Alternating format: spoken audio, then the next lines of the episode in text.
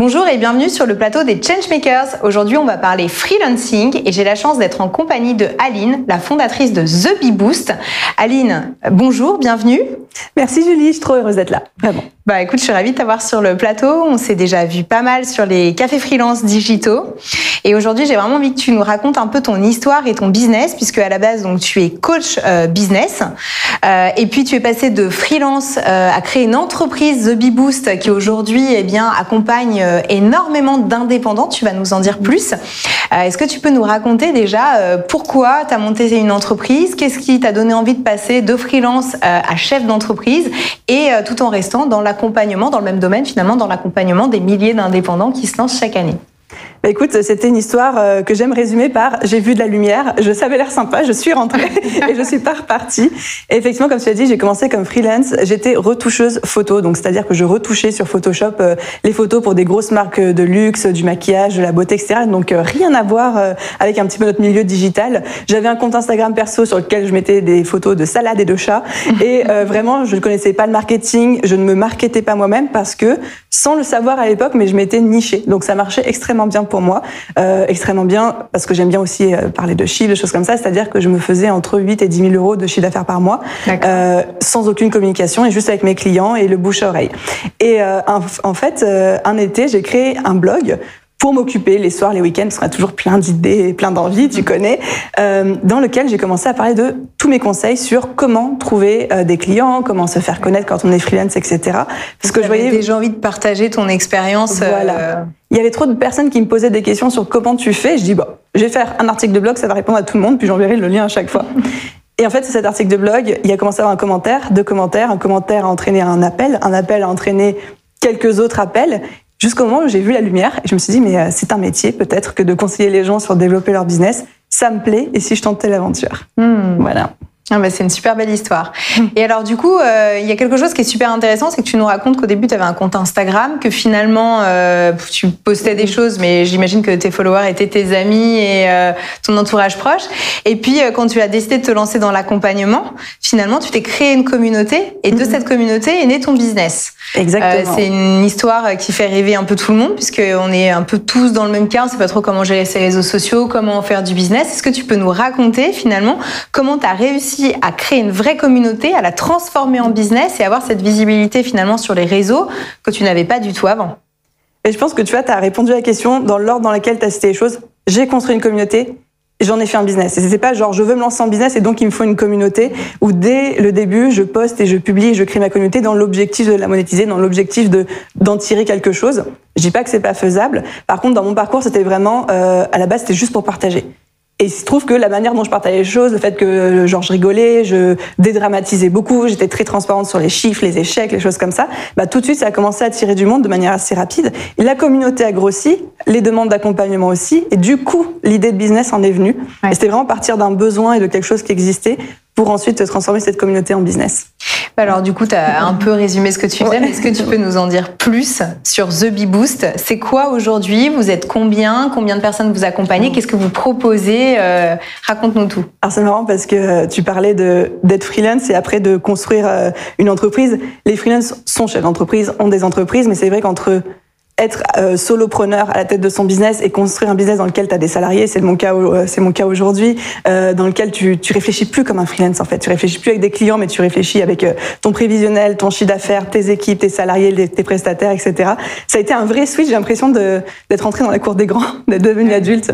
Et du coup aujourd'hui, Zabiboost, c'est principalement de l'accompagnement pour les indépendants, les freelance, les entrepreneurs. On couvre un petit peu tous les stades. En tout cas, on essaye de euh, des baby, ce que j'appelle les babypreneurs qui Je veulent Ouais. je me lance, je vais trouver des clients, euh, à ceux qui veulent faire grandir, grossir, grandir euh, leur entreprise, principalement via de la formation en ligne aujourd'hui, avec plein d'autres projets qui arrivent sur d'autres formats. Et donc vous êtes combien? Alors, euh, le petit noyau d'équipe, je dirais qu'on est quatre personnes, mmh. vraiment au quotidien, mais après on a des, des armées de freelance qui bossent avec nous. Par exemple, quand on est dans des périodes d'accompagnement de mes programmes, qui généralement durent sur trois mois, là par exemple j'ai des mentors et on peut monter jusqu'à 30 personnes qui, qui travaillent avec nous euh, sur ces trois mois-là. Ok, donc c'est un beau projet. Et donc aujourd'hui, vous accompagnez ouais. combien d'indépendants? Alors, à date, aujourd'hui, on est à 6700 personnes ouais. formées, dont euh, 1200 dans mon gros programme de formation, euh, le fameux programme sur trois mois. Ok. Voilà. Bon bah magnifique.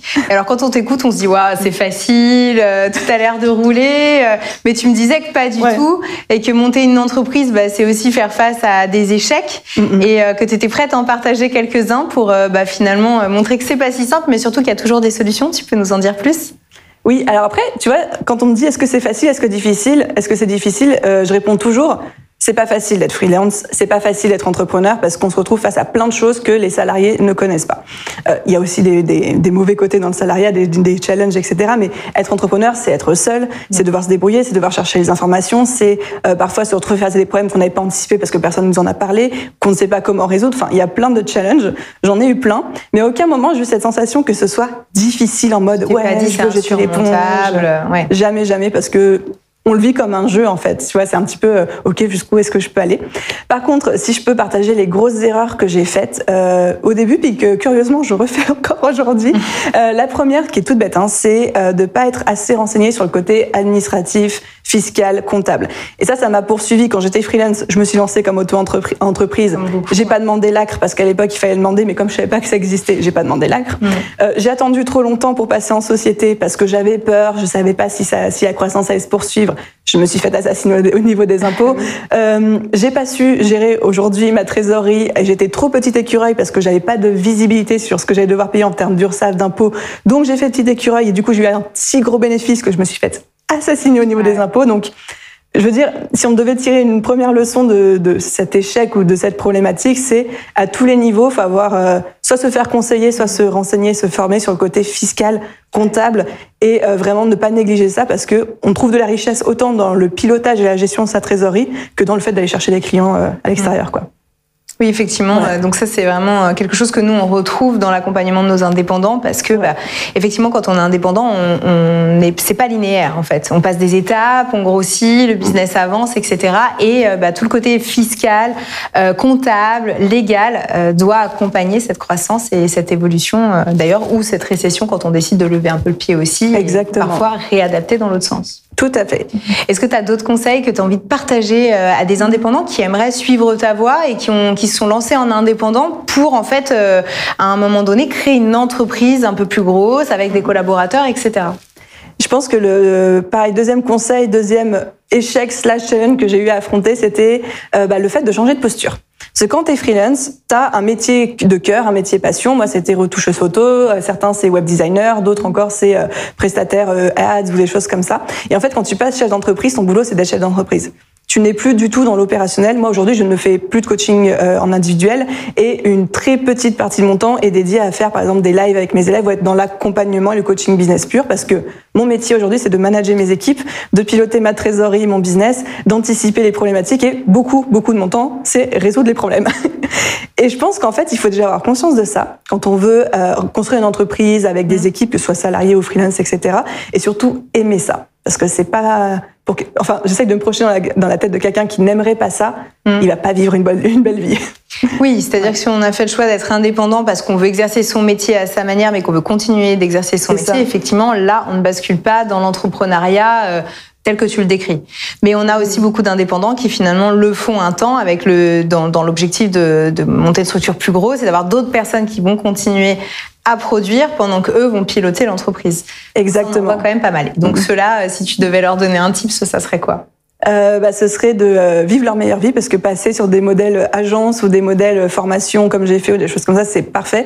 Mais vraiment avoir conscience que c'est renoncer, abandonner son métier passion de base. Mm. Et souvent, c'est totalement OK parce que ces gens dont on parle, au bout d'un moment, on a l'impression d'avoir fait le tour mm-hmm. et on se dit, bah, c'est quoi le next step? Et est-ce que je peux pas réinventer mon métier en faisant évoluer ma structure? C'est mm. un petit peu ça qu'on a fait.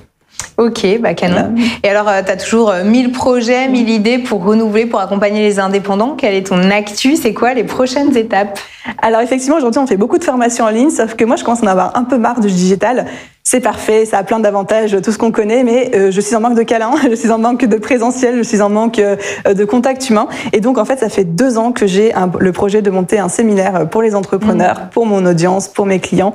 Et euh, ça a été toujours repoussé pour les raisons qu'on connaît, Covid et compagnie. Sauf que là, cette année, c'est la bonne. Donc, c'est parti, on est en train d'organiser notre premier séminaire en présentiel, dont la promesse, ça va être un petit peu, moi, j'ai voulu créer la fête foraine de l'entrepreneuriat, mais surtout qui a visé à aider à amorcer la croissance de son entreprise. Ok, donc des indépendants qui sont déjà indépendants et qui veulent accélérer. Voilà. Et tu attends combien de personnes?